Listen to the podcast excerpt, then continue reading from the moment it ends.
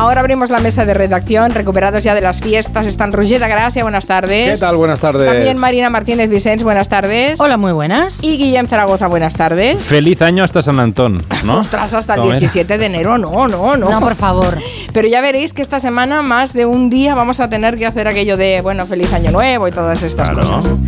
No sé, eh, no sé si la costumbre americana es hasta San Antón, hasta el 17 de enero, pero en cualquier caso saludamos a nuestro corresponsal en Nueva York, Agustín Alcalá. Buenas tardes, Agustín. Eh, Mari Carmen, aquí ya todo está over, se han terminado las fiestas, se han terminado pues, el intercambio de regalos, ya nada, todo vuelve a la normalidad y os voy a dar una primicia en este, en este primer día de programa. Ah, qué regalo. No, no, no soy yo la persona que ayer, primero del año, acertó todos los números de la Powerball, que es una de las loterías que se puede jugar en buena parte de la nación, y que se llevó 825 millones de dólares Oh, God, fue oh, vendida el, el único ticket. El único ticket fue vendido en un pueblo de Michigan. Oh. Hay un solo ganador. Y yo creo que es una verdadera manera maravillosa de comenzar el 2024. Bueno, la de- primera vez, de la primera vez que el día 1 de enero eh, la- las loterías reparten un premio tan importante. 825 millones de los que seguramente el ganador se llevará, calculo yo, que unos 300, porque lo demás se lo lleva el tío Sam mm, federal y además el de Michigan. ¿Tantos impuestos se pagan Sí, en- sí, sí, allí? Porque aquí, 60 aquí los premios se llevan el 20% de Hacienda no, no, no, de los aquí premios. como el 65 y hay estados incluso que hasta el 70% de los premios. Caramba. Bueno, en cualquier caso No será vale un la buen pena, pellizco. entonces. no, que no vale la pena. Que nos lo dejen a nosotros, que ya le, ren- ya le sacaremos rendimiento. Bueno, pues siento mucho, Agustín, que no tuvieras esa suerte. Tienes otras, como es estar con nosotros los martes en la mesa de redacción. Mucho que- mayor. Es Y fantástico. además yo creo que otra cosa, perdóname, es que Ruggiero no ha recibido el memo. La gente que se incorpora a este programa debe todas las navidades mandar un paquetito Sí. de turrones, eh, polvorones y hojaldrinas a el corresponsal en Nueva York. Y Ah, yo ¿sí? ¿No lo has hecho, Roger? Correo Roger y no me llega el paquetito. No, pero Roger. Qué detalle tan No, feo, pero sí que lo envié, sí que lo envié. Hay algo No, no, que no, está no, fallando no. en el correo postal. Mentira, no, no. A los Hay señores de correos, tanto de Estados Unidos como de. España, hay que agradecerle su servicio. No, esa no es una excusa que valga.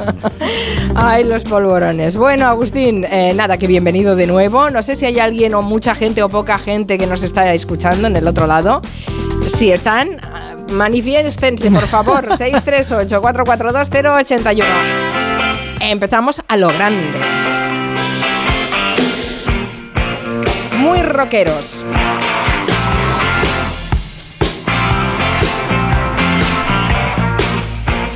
¿Se os ocurre una canción mejor para empezar algo?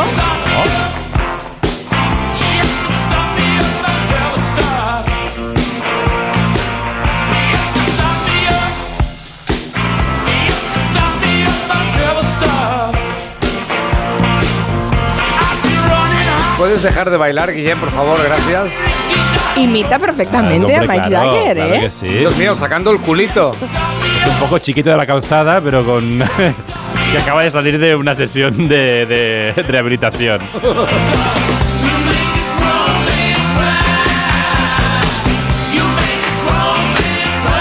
Esta canción tiene 43 años. Sí. Más vieja que yo. Usted conserva tan Espera, joven como estoy haciendo números. Un, mo- un momento, estoy haciendo números y no me Calla, cuadra. calla de gracia, calla. No miréis el videoclip antes de ir a dormir porque provoca sueños rarísimos.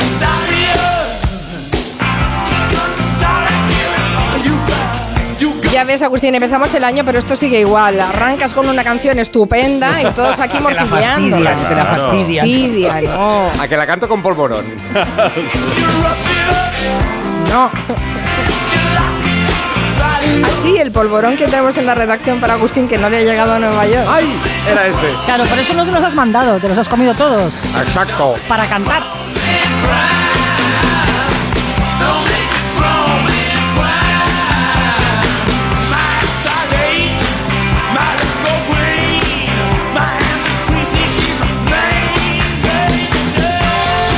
Maté en agosto la canoa Y qué pesados son los Stones, eh.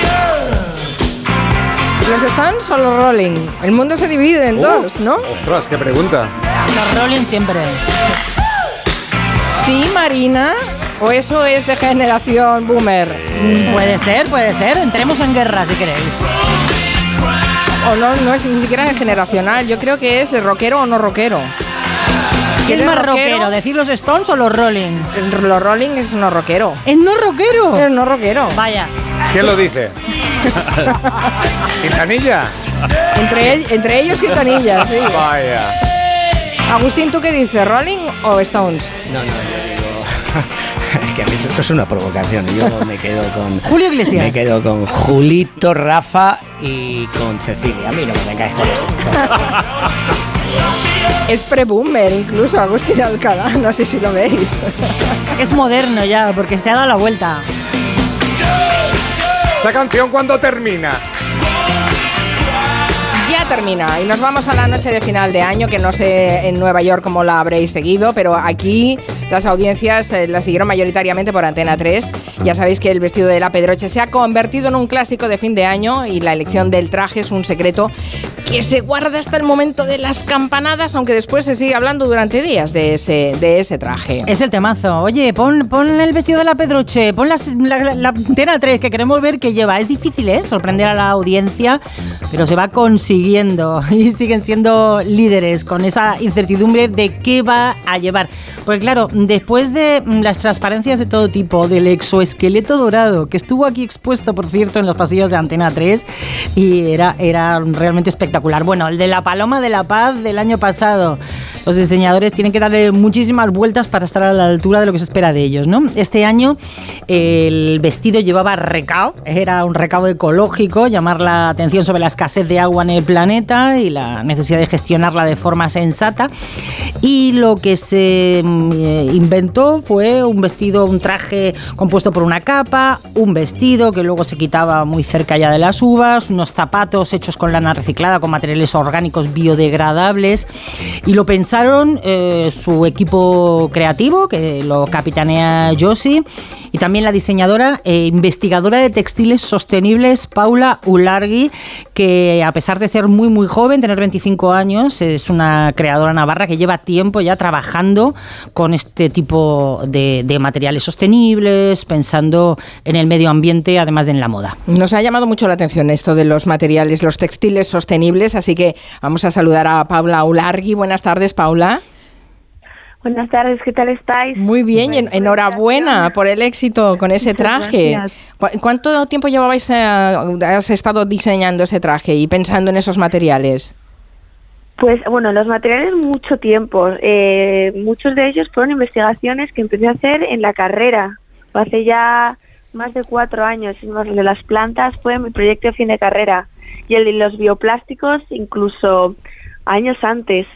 Pero el diseño del traje lo empezamos en septiembre, que es cuando me llamó Josie, me, me propuso si quería hacer el traje y ahí es cuando empezamos a lanzar las primeras pruebas de texturas y empezamos con todo el proceso creativo de ver cómo plasmar el mensaje que se quería transmitir. Ujú. Hombre, como lo tuyo son los textiles eh, sostenibles, evidentemente el material de que, del que estaba hecho el traje no te dio, no tuviste ninguna duda, pero el diseño, imagino que cuando recibes la llamada dices, madre mía, con todos los diseños que han pasado ya por esas campanadas en Antena 3, ¿no? Mm. Bueno, en realidad fue muy interesante porque en esa misma llamada, la verdad que yo y yo nos entendimos muchísimo y casi que concluimos la idea en una misma llamada, porque me, me llamó, me lo contó, lo vi tan conectado con lo que siempre yo intento transmitir con las prendas, que fue muy fácil, fue en plan, vale, agua interna que da vida a plantas en la capa externa. Entonces, eh, fue como muy rápido el, el- el- la idea. Mm. Luego ya tardamos un tiempo en hacer pues unas muestras de texturas para ver de qué manera podíamos hacer un traje más bonito y eh, más especial. ¿Y es agradable de llevar estas texturas? A ver, el traje dentro es como si fuese, se siente como un plástico, como si fuese una silicona o un... Eh, sí, de eso, eh, sí que es verdad que, por ejemplo, eh, me acuerdo que Cristina cuando hicimos la sesión de fotos que en un momento la mojaban, sí que en el momento que se deshace es una sensación como eh, muy diferente, porque se queda como una especie como de crema eh, y cómo se va deshaciendo, pero de primera se siente como un plástico. O sea que no hay que mojar el vestido. Es un, es un textil que aguanta mucho en el tiempo, mucho. O sea, yo tengo todavía los de mi carrera, los tengo todavía guardados. ¿Ah, sí? años y años. y Ah, yo pensé que era una cuestión de días que se degradaba. No, no, es depende de las condiciones a, a las cuales lo expones. Si lo dejas metido en la tierra, se biodegrada en días. Si lo metes en agua caliente, en minutos. Eh, pero si lo tienes bien guardado en un armario cuidado, te puede aguantar mucho tiempo. Perdona, y, y Depende si, de las condiciones que lo expones. y Sí. si lo pones en una maceta y lo, le pones un poco de agua, crece. Eh, no, el traje dentro no, el que lleva las semillas y la vida se le fuera. Vale, vale. La capa, ¿no? O sea, el- el- la capa sí que la puedes Claro. poner en la maceta. Mira, ¿ves? Sí, sí. Oye, ¿y cómo, Claro. Paula, ¿y, y cuándo empezaste tú a, a- a tener esta preocupación por buscar te- tejidos sostenibles, a empezar a experimentar en estas cosas? Has hablado de la carrera, pero ¿esto de dónde te viene? Porque eh, la moda puede, es, es fácil entender que uno pueda estar ya desde muy joven interesado en la moda, pero ¿este nivel de tecnificación de los tejidos? Pues mira, a mí la verdad que fue un poco desde los inicios. Yo estuve dudando si estudiar moda o no porque me preocupaba lo que la industria podía significar y el impacto de los materiales. Al final, la materia prima es, eh, es una parte muy importante del impacto. Entonces, por eso me quise centrar desde el inicio. Desde los primeros años de carrera, o sea, desde el día uno que empecé la carrera, la verdad que me centré mucho en buscar eh, hacer proyectos con un approach de, de sostenibilidad. Al principio era desde, pues a lo mejor trabajar telares o técnicas artesanales y luego cuando fui investigando y profundizando y teniendo más conocimiento sobre la moda y todos los movimientos que estaban surgiendo, pues ahí ya me empecé a meter en investigación, en nuevos materiales, creación de bioplásticos, biomateriales, eh, sí, componentes alternativos y luego ya lo llevé a un concepto mucho más visual que era el de voy a reconectar al hombre con la naturaleza creciendo plantas sobre las prendas para que las raíces las Vale. sienta el hombre y entonces haya esa conexión. Bueno, Oye, Paula, yo quería, yo quería desde Nueva York hacerte una pregunta porque la primero que hizo mi mujer, nada más ver el vestido, fue ¿y eso cómo se sostiene en ciertas partes de la fisonomía femenina? En, en- en- bueno, el patrón, el patrón está muy pensado para que se, en- se sujete en la cadera. Dices el vestido, ¿verdad? Sí, claro. sobre todo. Bueno, pues es verdad que, por ejemplo, toda la parte del costado, eh, el patrón estaba pensado para que se sujete sobre la, sobre la cadera, iba muy ajustado, entonces se le mantenía, pero sí que en algún punto, por si acaso, o sea, se le sostenía, pero por si acaso dijimos, esto es la tele, ella se mueve, vamos a poner algún alguna cinta doblecada en algunos puntos para que no haya sorpresas, pero en principio se podía mantener. Ostras, cinta americana, que este truco es bueno. No, no, no. Cinta, cinta americana, no, cinta de doble cara, el típico que se pone, pues, que ponemos Ah, de la ropa, cara, vale, vale. en los escotes o en tal. Pero eso fue porque al final eh, iba a salir y lo iba a ver todo España. Claro, entonces y, y no queríais ir sobre seguro, claro, que no se le cayera el vestido en, en un momento dado, ¿no? Pues muy interesante todo lo que nos estás Sí. eh, contando de los, te- los textiles sostenibles, porque además eso es el futuro, porque además esos son, no solo son sostenibles, sino que, eh, bu- bueno, uno de los problemas que genera la industria textil es precisamente todo, el, eh, todo el residuo, ¿no? Así que, bueno, si se puede aprovechar de alguna manera, pues será ideal. Felicidades, Paula, te han felicitado mucho por, por el gracias. vestido. Sí, la verdad que ha sido dos días que, que o sea, no paran los medios, no puedo estar más agradecida. Muy Me llegado una cantidad de mensajes de cariño y de apoyo que, que sin duda ha sido muy emotivo. Paula Ulargui, 25 años, ya ven qué mentes privilegiadas y qué talento tenemos en este país. Un beso muy fuerte, feliz año. Muchísimas gracias, feliz año.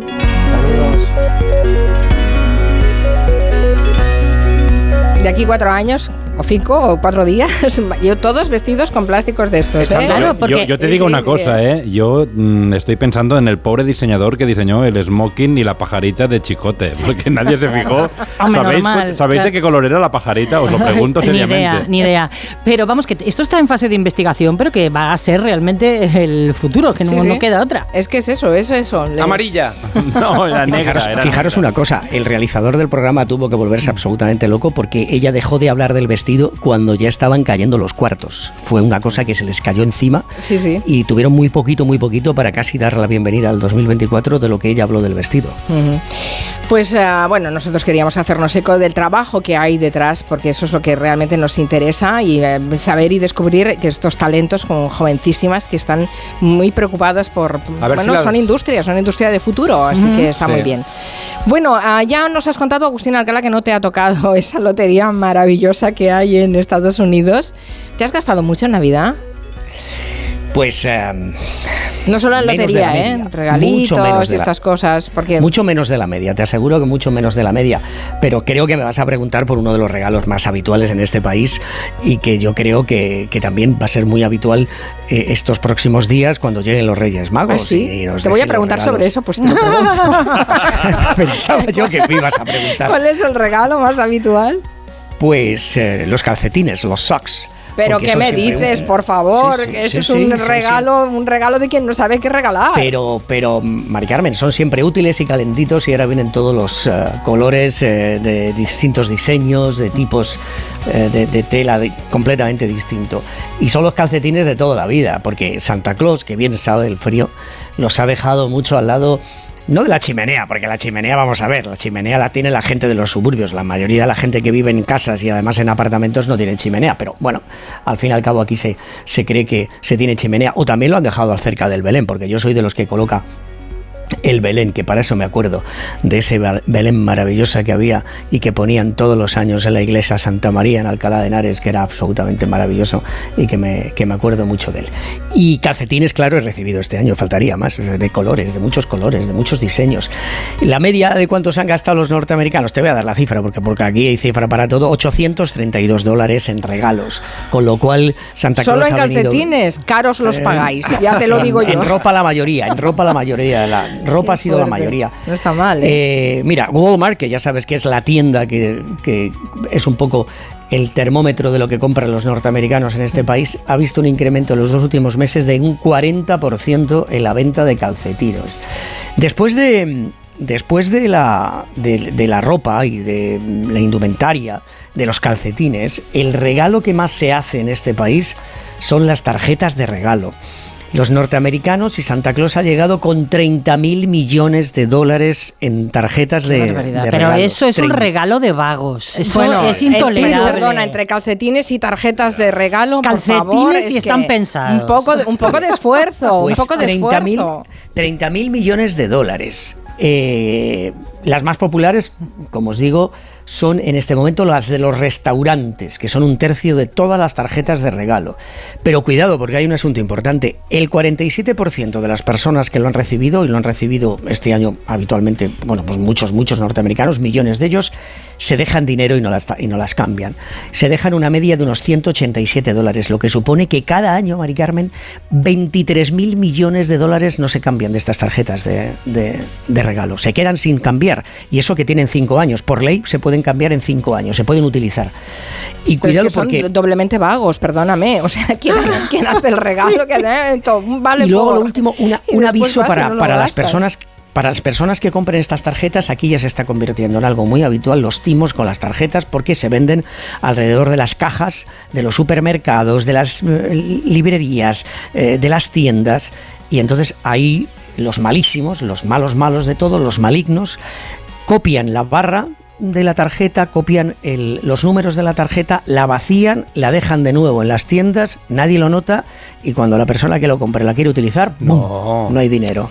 Oh, qué desilusión. Por favor. eso es Cuidadito con eso y si hay, si hay en alguna de estas tarjetas alguna duda, lo mejor es que la tienda te la pase por la máquina para ver si tiene dinero o no, porque aquí eh, ha habido casos, bueno, me estoy acordando de una presentadora de televisión, se gastó 800 dólares en tarjeta, en tarjetas 400, esta- 400 dólares estaban vacíos y lo dijo y lo denunció ante las cámaras. Qué fuerte, Es que, para que te fíes. es mejor hacerlo tú de puño y letra, pero con la letra vale por Claro, un claro. abrazo, por Ya un no. masaje que no das nunca. Que no ha hecho un vale ya por está, como vale regalo de. Navidad. Y- del- a quién no le han regalado calcetines. Calcetines Ojo que- lo veo un, un regalo bastante bueno. El vale es que no se cumple, eso es lo malo. Por lo menos la tarjeta. O lo bueno. si eres catalán como Ya tú. está ya está agarrado. Ay, señor. Bueno, bueno, no sé. ¿Qué piensan ustedes de los Vale Sport y de las tarjetas regalos? ¿Son una buena solución? Tenemos una semana todavía porque hay que hacer lista de los Reyes Magos. Yo así antes, que- antes que un vale prefiero un collar. calcetín. un collar hecho de macarrones. Hombre. Te van a caer dentro de nada, o sea, Claro, te por falta eso, muy por poco eso. para y el eso. Por eso, Ahora ya por no se lleva, pero. Sí, sí, para el Día del Padre, el cenicero. Cenicero de churritos de barro, uno detrás del otro. Bueno, hemos hablado de las campanadas de fin de año, del vestido de la Pedroche, pero lo que no hemos comentado todavía es un fenómeno que no sé si en Nueva York estará, pero desde luego aquí lo hemos visto a través de redes sociales, y es que se está poniendo de moda hacer coincidir la entrada al año nuevo con escenas míticas de películas. ¿Pero qué me cuentas, Guillem? Sí, a ver, es un fenómeno muy de redes sociales. Se trata de grupos de amigos que se reúnen en el salón de una casa para mirar una película y hacen que coincida su escena favorita con las campanadas. ¿Absurdo? Bueno, tal Sí, vez. sí, sí, sí, Tal sí. vez, tal vez, sí, sí. Claro, como es una moda muy friki, las películas también suelen ser, pues, algo frikis. Os he seleccionado tres, aunque hay muchas más. Por ejemplo, Los Vengadores Endgame. Si hubierais empezado a ver la película a las 21, 43 y 8 segundos de la noche, hubieran coincidido las 12 campanadas con el inicio de la batalla final.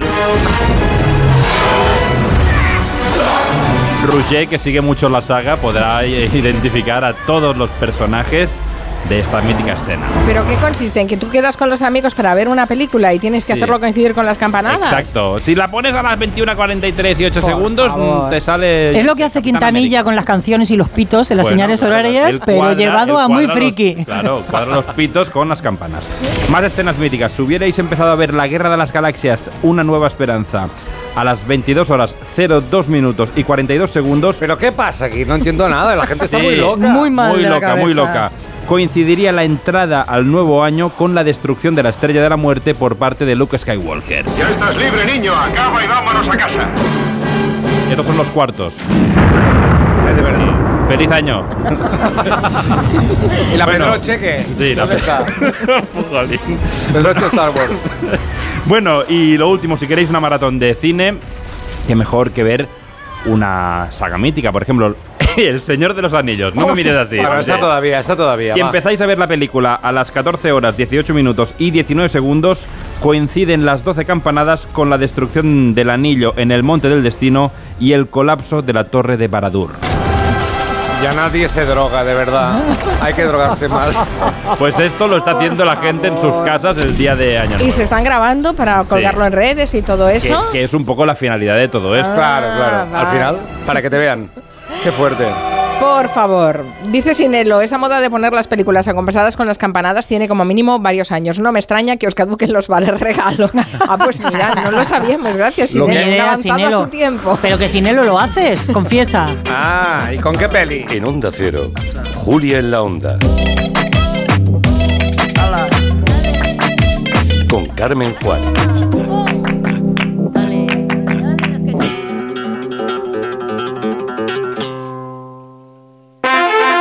Por mucho que quieras, no puedes sustituir los calcetines con renos bordados que te ha regalado tu suegra por Navidad. Sí, los mismos que los del año pasado. Pero con línea directa, lo que sí puedes sustituir es tu vehículo. Y no solo por robo o siniestro, sino también en caso de avería. Cámbiate ahora y te bajamos el precio de tu seguro de coche, sí o sí. Ven directo a lineadirecta.com o llama al 917-700-700. El valor de ser directo.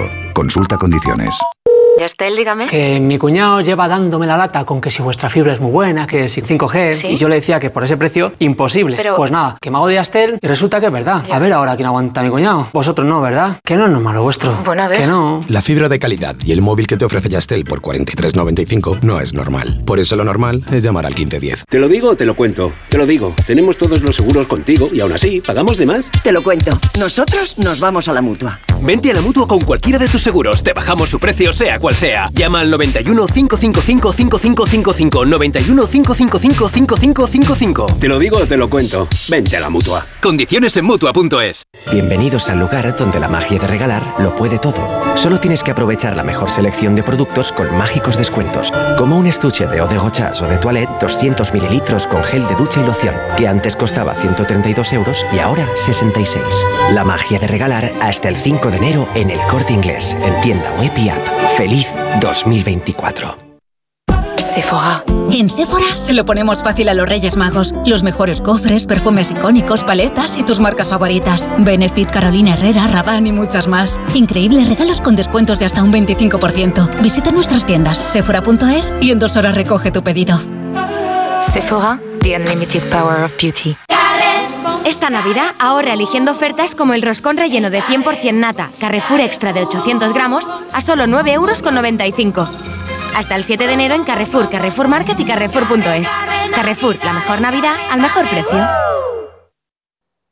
¿De verdad te vas a arriesgar a pedir esta Navidad tu tratamiento dental por Internet? Recuerda que la ortodoncia, la férula de descarga y los blanqueamientos dentales son tratamientos complejos que deben ser personalizados por un dentista de tu confianza. En Navidad, pon la salud de tu boca en buenas manos. Colegio de Odontólogos y Estomatólogos de Madrid. Oco, la mejor fusión entre rock y flamenco, arrasa en Madrid, con Estrella Morente, músicos de los Rolling Stones y los mejores artistas de varios géneros. Música, danza, arte y moda se unen en Espacio Ibercaja Delicias. Nuevas funciones a la venta en Tickets y ocodeshow.com. Vaya cara, Lucía. ¿Qué te pasa? Tengo un problema. Necesito a alguien que cuide de mi padre y no sé por dónde empezar. ¿Por qué no hablas con Depenker? ¿Depenqué? Depencare, con C de cariño. Ellos se encargan de todo para que tengas el cuidador ideal. Llámales al 91 091 35 66. Estas fiestas decora tu hogar con Muebles a Dama. Ven a la calle General Ricardo 190 o entra en su web mueblesadama.com. Muebles a dama les desea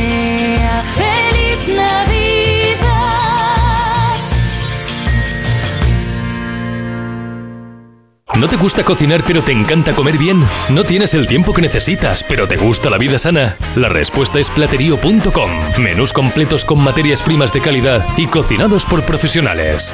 Entra en platerío.com y recíbelo donde quieras. Platerío. Ahorra tiempo. Come bien. Trabajo, casa, ducha, cena, cama. Salir de trabajar con el piloto automático no tiene pérdida, aunque pensándolo bien, sales perdiendo. Te pierdes conversaciones, te pierdes risas, te pierdes lo que sucede a tu alrededor. Salir de trabajar con el piloto automático es el camino fácil. Muchos lo siguen, otros, y cada vez somos más, preferimos seguir la brújula para no perdernos nada. La brújula, con Rafa La Torre. Toda la actualidad de lunes a viernes desde las 7 y siempre que quieras en la web y en la app. Onda Cero, tu radio. Si eres de los que se duermen con las noticias, aquí eso de despertar interés se nos da bien. Nos acompaña Pedro Sánchez. He tratado siempre de, de cumplir con mi palabra. ¿Y por qué nos ha mentido tanto entonces, presidente? Señor Núñez Feijóo, buenos días. ¿Está usted insinuando que la dirección de correos ha tenido algún interés en que no se repartieran a tiempo los votos por correo? Pocos se atreven a preguntar lo que todos queremos saber, pero en Onda Cero contamos con más de uno. Si escuchar lo mismo de siempre te cansa, despiértate con Alsina. Más de uno con Carlos Alsina. De lunes a viernes desde las 6 y siempre que quieras en la web y en la app. Onda Cero, tu radio.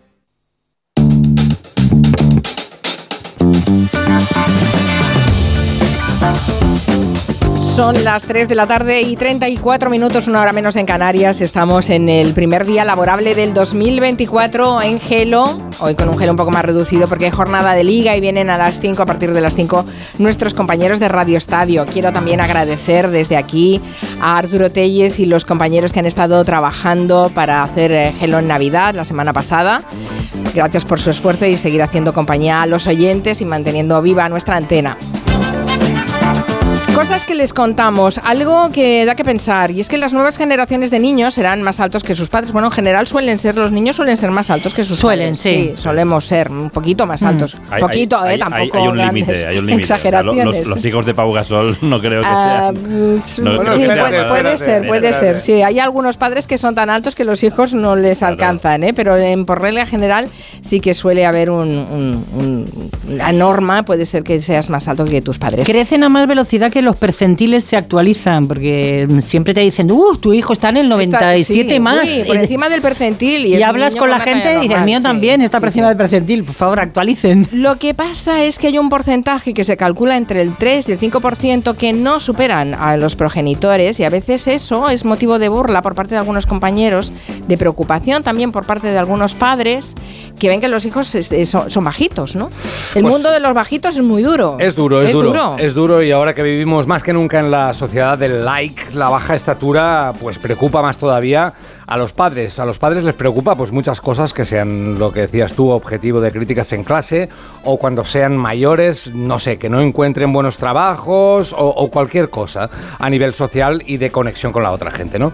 Con estas preocupaciones llegan los padres a la consulta de, lo diré bien, endocrinólogos como el doctor bien, Enrique. Palomo, vocal de la Sociedad Española de Endocrinología Pediátrica, que nos cuenta que a veces la preocupación de los padres es temprana o exagerada porque los casos patológicos son pocos. Es verdad que no siempre una talla baja se debe a una patología. Eh, aproximadamente en nuestro medio, entre un 60 y un 80% de todas las tallas bajas que llegan a la consulta no se identifica una patología concreta. O sea, eh, van a corresponder o bien a tallas bajas genéticas o bien a, de- a desarrollos puberales tardíos, es decir, niños que van a crecer más tarde, más tarde que el resto de los niños de, su- edad. Lo que pasa, claro, al, al desarrollar más tarde también el, el crecimiento va a ser más tardío. O sea que hay que tener paciencia, ¿no? Bueno, paciencia y también asumir que uno tiene la genética que tiene. Claro. No todos vamos a ser Pau Gasol, claro. Sí, sí, sí, el 60-80% no tienen patología, por lo tanto, aquello del, del estirón que llega tarde o es que simplemente tu padre y tu madre son eh, de talla media-baja y tú, aunque los superes, no vas a crecer mucho más. Pero sí que es verdad que eh, la preocupación existe y los padres, aunque no sea una patología, eh, quieren hacerlos crecer y aquí hay un problema y hay un poco de lío con la hormona de crecimiento. Porque la hormona de crecimiento eh, en Europa Mm, es diferente que en Estados Unidos. Se financia si hay una patología, pero si es idiopática, si no hay ninguna patología, no se financia para nada. En cambio, en Estados Unidos se suministra en algunos casos idiopáticos. Y eso hace que algunos padres vayan a centros privados o incluso compren hormona de crecimiento en otros países y la suministren ellos mismos. Madre mía. Si van a centros privados, aquí el doctor Palomo no está en contra de su suministro, pero siempre que esté y se dé eh, en unas condiciones muy controladas. Yo lo que les diría es eso, es decir, que, que acudan a un especialista y que con experiencia y que les indicará si en su caso pues puede haber un beneficio. Es decir, porque no todos los niños se van a poder beneficiar, no en todos los niños va, va- va a ser igualmente eficaz el tratamiento. Claro, eh, aquí el problema es darle la hormona sin ningún control médico, que aquí la cosa ya es más complicada. Claro, Pero Messi, pasa. por ejemplo, creció mm, suministrándose eh, esa hormona, ¿no? Los reportajes de Messi siempre Sí. cuentan que era muy bajito, sí, muy bajito, sí, muy pero bajito. tampoco creció mucho más. Quiero decir que, Claro, es que lo sigue siendo. baja, Lo sigue claro. siendo, lo sigue siendo, Claro, claro, claro. Lo que pasa es que uno, a ver, un- quizá las cosas empiezan por un principio, ¿no? Que eh, asumamos que tenemos diferentes alturas la gente y que algunos son más altos y otros son más bajos. Y no pasa nada, Y ya claro. está. Y la vida es así, hay que normalizarlo. Lo que pasa que si estamos abocados a una sociedad en la que parece que tengas que ser altísimo, tienes que ser delgadísimo, tienes que ser riquísimo, pues bueno, la mayoría no jugamos en esas ligas, claro.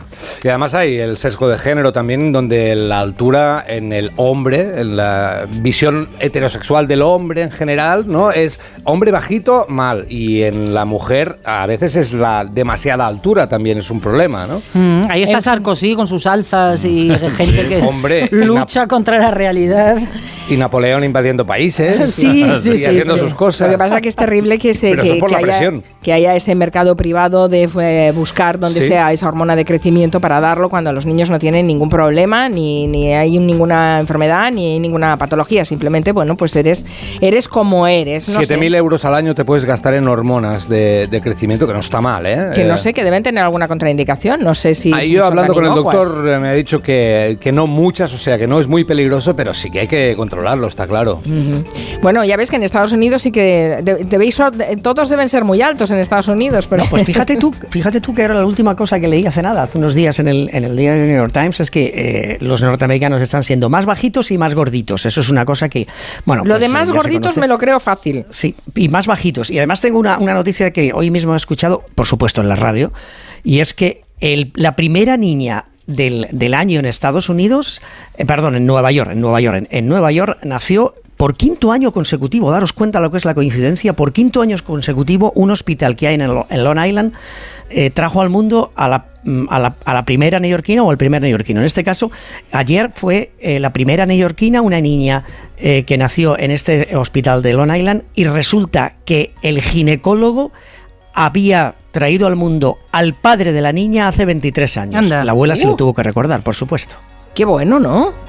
O sea, es decir, el ginecólogo hace 23 años pues trajo al mundo a un, a un niño y, el, y ese padre eh, ayer fue testigo de cómo ese mismo ginecólogo trajo al mundo a la primera niña en Nueva York. ¿Por, por casualidad o porque era el Por casualidad, buscaron sí, ese ginecólogo no, no, no, familiar? por porque hay gente que pura- dice, voy al de la mi abuela, madre, ¿no? cuando, la abuela, cuando ya nació la, la pequeña, eh, fue y le dijo, pues doctor, recuerde usted, yo no sé si usted lo sabía, pero usted hace 23 años, no el día, no el día de, no el primer día del año, pero hace 23 años eh, trajo al, al mundo al padre de la niña. A ver si ese, ese ginecólogo no está allí, llega cada año a las 11. Solamente para eso. 59 con un traje. Solo hace una. Hola, Déjenme a mí. Soy el ginecólogo de guardia, ¿no?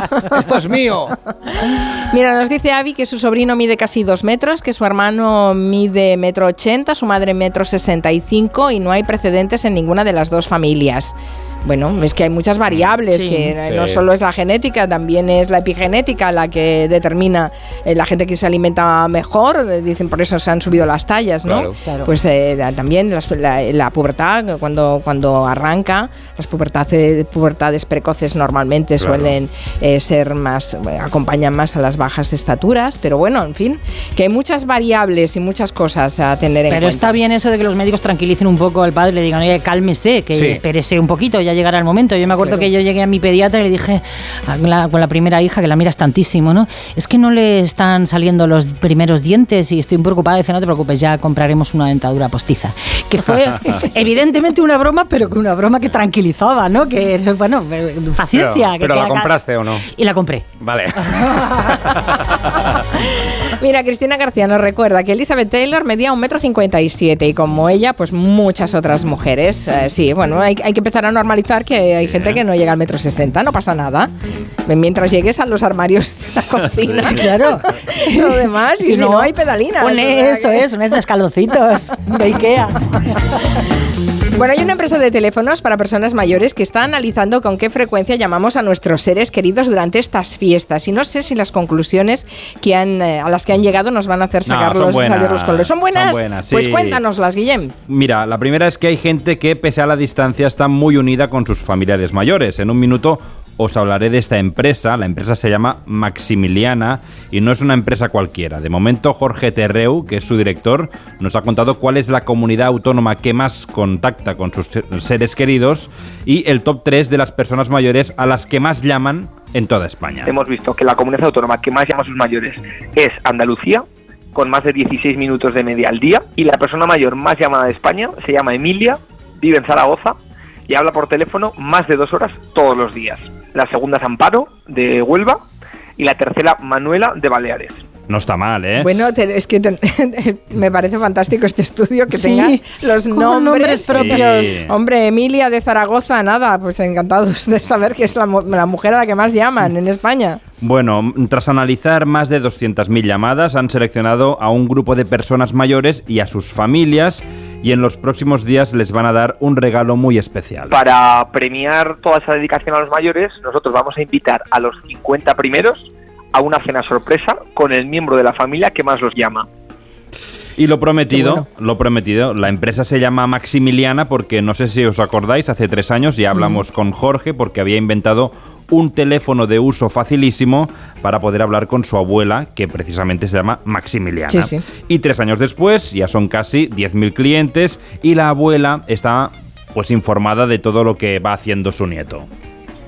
Maximiliana es el nombre de mi abuela, que cuando comenzó el proyecto tenía 89 años y se lo regalé para poder hablar entre los dos. Y ahora mismo, tres años después, tiene 92 añazos. El año pasado tuvo un bachecillo, que tuvo una caída, pero se ha recuperado súper bien y ahora mi abuela está fenomenal. Sigue siendo la usuaria número uno de Maximiliana y cada vez que hacemos cualquier cosa, pues yo me acerco a contárselo, a ponerle la radio, la televisión, lo que sea y, y que ya vaya siguiendo el avance del proyecto que lleva su nombre. A mí me hace mucha gracia Jorge cuando habla de, de su proyecto porque es un poco como nuestro, entre muchas comillas, ¿eh? nuestro Steve Jobs mostrando su primer iPhone, pues, la, la abuela Maximiliana mostrando el Maximiliana One. Es a toda mucho más bonito que lo que Claro, hizo Steve Jobs, francamente. Bueno, nuestros eh, saludos a Maximiliana y a su nieto y me parece interesantísimo poder haber hecho este estudio con analizando esas 200.000 llamadas y Luego sabiendo está Emilia de Zaragoza que habla dos horas al día con sus Ahora familiares. ¿eh? Está comunicando ahora mismo, Ahora está seguro. comunicando, sí, no hemos qué podido bueno. hablar con ella. Qué bueno, qué bueno, está bien. Es- eh, además nos hace tomar conciencia de que a los mayores hay que llamarlos, Eh, hay que estar pendientes de ellos, así que muy bien, muy bien. Bueno, Agustín, ¿cómo se presenta el 24 en Nueva York? ¿Bien? ¿Tú crees que nos deberíamos acercar para hacer el programa allí? ¿Estaremos bien? ¿Ir a algún espectáculo en Broadway, alguna cosa? No sé, ¿nos montas algo? Eh, Yo os puedo, realmente, si venís con dinero, yo os monto absolutamente. Menos a Roger, montanos a los demás. Yo con polvorones vengo. Con Porque dinero. os hablaba antes de os hablaba antes de regalos, pero uno de los regalos más deseados en estas Navidades ha sido una entrada para un concierto o para un partido de baloncesto. Yo sé que muchos de los visitantes españoles vienen a ver partidos de baloncesto aquí de los Knicks y la verdad es que hay entradas porque como son tan malos y sobre todo si os cruzáis si os cruzáis al barrio de Brooklyn están los Nets que son todavía peores, con lo cual sí hay par- sí hay sí hay entradas. Si alguien va por ejemplo a Haciendo Boston- amigos, ¿eh? Por Nueva York, Agustín, Sí, lo sí, tuyo. Si, si queréis ir a Boston y, y queréis una entrada de los Celtics, ahora como están muy bien, jugando muy bien, la verdad es que es ya más difícil. Y en los Lakers eh, de Los Ángeles es, es casi, es casi imposible encontrar una entrada, aunque bah, tampoco están jugando demasiado bien. Pero para muchos boomers, para muchos boomers, eh, el ir a un, a un concierto o, o- o- o el, el ir a un espectáculo era la norma y ahora sus hijos tienen que, tienen que pensárselo dos veces, Mari Carmen, porque cada vez está más caro por los precios. O dejar que sus padres y sus madres eh, les inviten. El precio medio de una entrada en un concierto aquí es, bueno, os parecerá, os parecerá bastante barato, 120 dólares, pero ah, la realidad es bien distinta, porque si quieres ir de cerca a, ver a Taylor, a Bruce, a Elton John, a Beyoncé, a Harry Styles y a- a Ed Sheeran, si lo queréis hacer cerca, no baja de mil dólares. Por muchos artistas eh, que tú te imagines, eh, las entradas siguen siendo muy, muy caras. Y por ejemplo, si queréis ir a ver un partido de baloncesto o estar cerca del campo mm, en un partido de fútbol en Miami, de ese pequeñajo que, que lleva una camiseta de color rosa y le regalan los balones de oro, ahí tienes que pagar uy, uy, 300 uy, uy, dólares.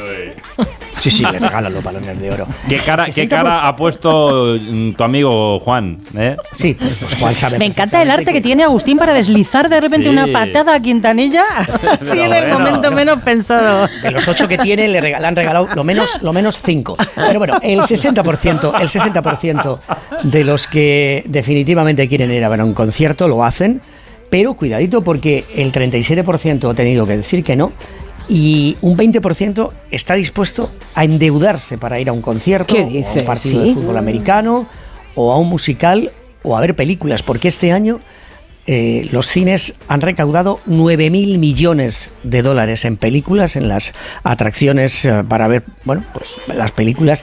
Y sobre todo hay otra cosa. El, entertainment, el entretenimiento más popular en Estados Unidos para las familias son los parques de atracciones.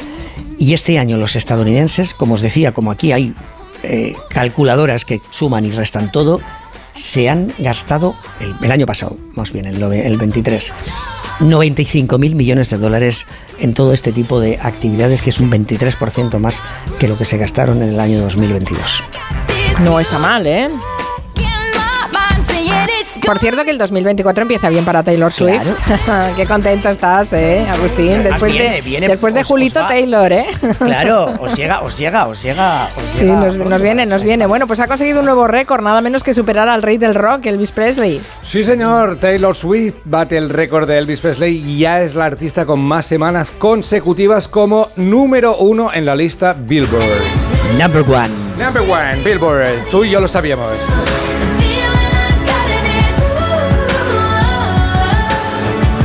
Los álbumes del artista estadounidense se colocan en, durante 68 semanas, poca broma, consecutivas en lo alto de la lista Billboard y lo hace eh, con solo 34 años, superando a Elvis Presley. Pero ¿eso significa que está ya en el número uno? No.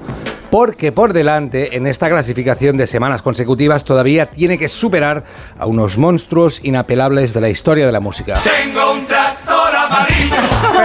Perdón, perdón. ¿Qué es eso? Esa es Monstruos inapelables. Eh, no tengo nada que discutir. Perdón, me he equivocado. Esta es mi lista, esta es mi lista. En el Billboard, arriba del todo están unos tal Beatles. Me ha traspapelado la, lista en el número uno y estaban Zapato Veluz con Zapato Veluz con el disco que se llamaba ¿Cómo se llamaba? Ahora lo miro. Algo con un juego de palabras de country. Bueno, y en España, eh, o sea, ahora está los Beatles con 132 semanas consecutivas como número uno. Luego ya pasa a Taylor Swift 68 y Elvis Presley 67. Pero claro, recordemos, tiene 34 años. Sí, ¿eh? sí, aún, tiene tiempo ¿eh? de Va a llegar, superar esas llegar. Cifras. sí, no está mal, no está mal. Roger, Dímelo. Ponti Country la pared. Sí, Ponti Country la pared. O sea, es como de- Guillem Avant la lettre, es una, una avanzadilla. Estos son mejores. Bueno, esto es la lista Billboard a nivel eh, Estados Unidos, pero ¿y en España? ¿Alguien se ha colado en la lista Billboard? A ver, concurso, en el año 81, ¿quién llegó al número 21 de la lista Billboard? ¿Esta balada? ¿Cómo es él? ¿En qué lugar se enamoró de ti? Debería. ¿O, o este clásico? Tengo un tractor amarillo. Y dale. Por favor, Perales, es evidente que Perales. Que no, que Ah, no. Sí, claro que sí. Premio para Mari Carmen, un, un tractor amarillo para ti. A ver, que yo leí una vez una encuesta sobre el mejor compositor de la historia. El primero que contestaba la gente era Mozart y el segundo era Perales. Hombre, claro. O sea, el orden era maravilloso. Yo lo entiendo. Poca broma, Perales en el número 21 de la lista Billboard, es decir, a nivel internacional. También llegaron al número 9 el año 73, Mocedades. Hoy pone ojitos a Agustín Alcalá con mocedades. La versión en directo de Eurovisión, ¿eh? Yo, yo soy la segunda voz. Yo quiero esa segunda voz. Quiero trabajar haciendo esa segunda voz. Pero, pero, pero, pero, en el número uno ha llegado algún artista español, número uno de la lista Billboard. Sí, ¿Qué sí, decís? sí, sí, sí. Desde Estados Unidos ya sabéis la respuesta, ¿no? Mm, nos lo imaginamos. Ah, yo pensé que Número había sido. Julio. En 1996, durante 14 semanas, Los del Río. ¿Qué me dices? Qué Tú y, yo, tú y yo no lo sabíamos y ellos tampoco. Increíble. Bueno, lo bailaban los presidentes, ¿no, Alcalá? Claro, claro. Además yo lo vi, yo lo vi en, en directo en Los Ángeles en una de las convenciones demócratas, como todo el mundo se puso a bailar. Era Clinton, ¿no? Eh, Sí, de la Clinton. Esta, Mm. esta, esta Macarena, sí señor. Qué fuerte. Espectacular, número uno. Por cierto, Oye, hablábamos, de- hablábamos de la coincidencia de- del ginecólogo de guardia. Parece que tenemos algún caso también próximo. Yo tuve a mi hija en el 86 y mi hija tuvo a mi nieto en el 2016 y era la misma matrona de aquí de la Risaca de Murcia y se lo dije. Estaba la matrona con una chica, con otra doctora haciendo prácticas y se lo dije, le dio mucho gusto a la mujer, digo, usted trajo a mi hija al mundo y ahora mire, está trayendo a mi nieto. que el mundo, al menos España, está pensado para aquellos que miden más de metro cincuenta y menos de metro setenta. Que para nosotros, para los bajitos, para los que son cómodos los coches, las camas, los aviones, a ver si empezamos a aceptarnos un poquito como somos. A mí me pasó yo cuando era pequeña, de hecho soy mucho más bajita que mis padres, pues mi madre estaba muy preocupada y sí que de mayor me contó que me llevaba mucho al médico y me decía, mira que esta niña se ha quedado, se está quedando muy enanita y en principio no, pues no tenía ningún problema. Crecí, pero con mucha diferencia con respecto a mis padres y a mi hermana. Muy bien, muy fan de ese oyente, ¿eh? que dice que el mundo está hecho Sí. para, para gente bajita, que somos que vivimos mucho más cómodamente. Sí, sí. Las camas son más grandes para nosotros. Oye, Mari Carmen, yo que, yo que odio los, los números, eh, os voy a dar ahora, porque bueno, me estáis provocando, pero eh, la señorita Swift, eh, ya sabemos todo lo que movió, el, el- el tour, mil millones de dólares. ¿Cuánto mide Taylor Swift? Bueno, pues este, este año, este año en, su, en su dirección en la red, para comprarle productos, ha vendido por valor de casi 300 millones de dólares. ¿eh? Cuidadito con, con ella. Y otro dato que para, para ya estas, estas vacaciones, estas navidades que ya han terminado aquí en Estados Unidos, lo oí el otro día, eh, Mariah Caraya y su popular eh, canción, la más popular de las navidades, cada año hace 3 millones de dólares en copyright por ponerla constantemente, casi en bucle, en Estados Unidos. 3 millones cada año. No está mal, pero ¿cuánto miden? ¿Cuánto miden? Mira, lo tenemos aquí. Taylor Swift, metro ochenta. Taylor Swift me- mide metro ochenta. Sí, sí, sí. Como lo siento por ella, porque debe ir encogida en los Ah. aviones. Tranquila que va en business.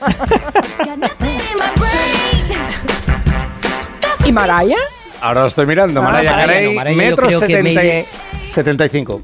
Oye, qué altas. 75 Qué altas con tacones, con taconazos. con ¡Qué altas son! Bueno, vale.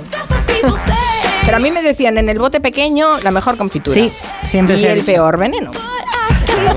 Esa segunda parte no me la sabía. Está demostrado que los pequeñitos somos más inteligentes.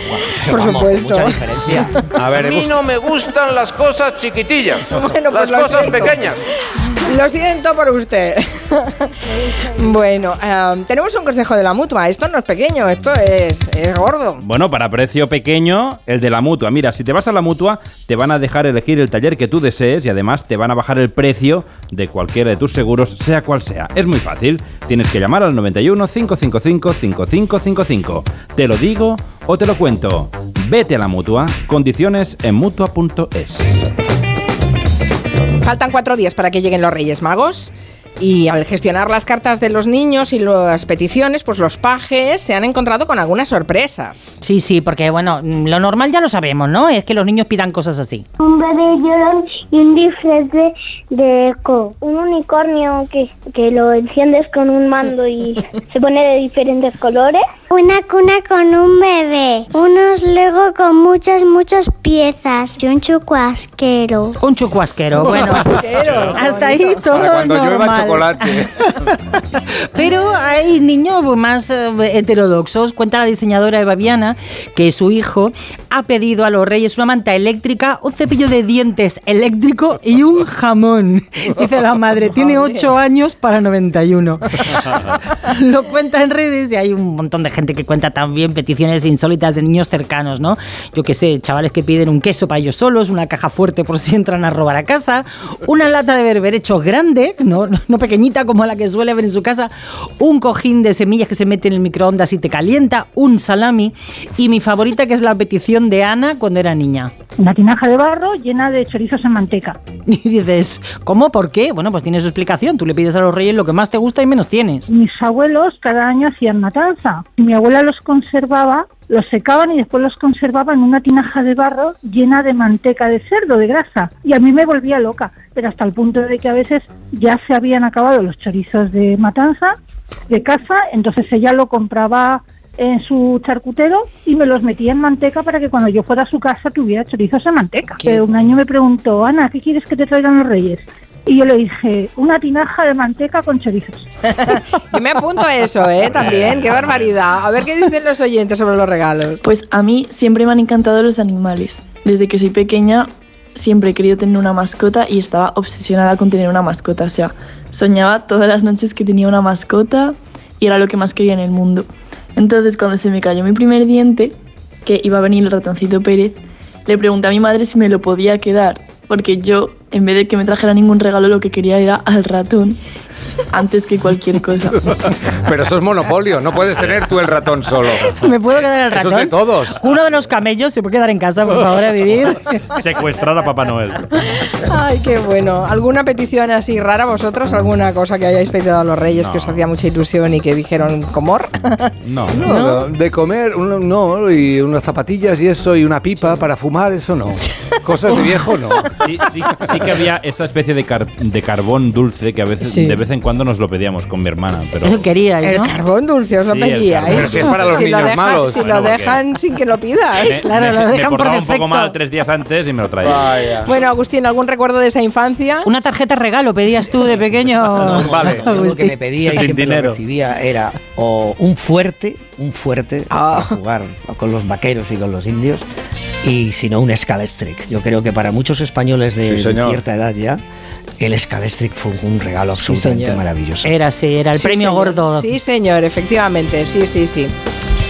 Ay, qué buenos recuerdos. Agustín, eh, pásalo muy bien, aunque para ti ya como todo haya acabado, hace tiempo que No, estáis no, pero los, celebro, los celebro, ¿eh? los reyes los celebro. Ah, Pues muy bien, nos acordaremos de ti. Un beso fuerte, hasta la semana que viene. adiós, adiós, adiós. Agus.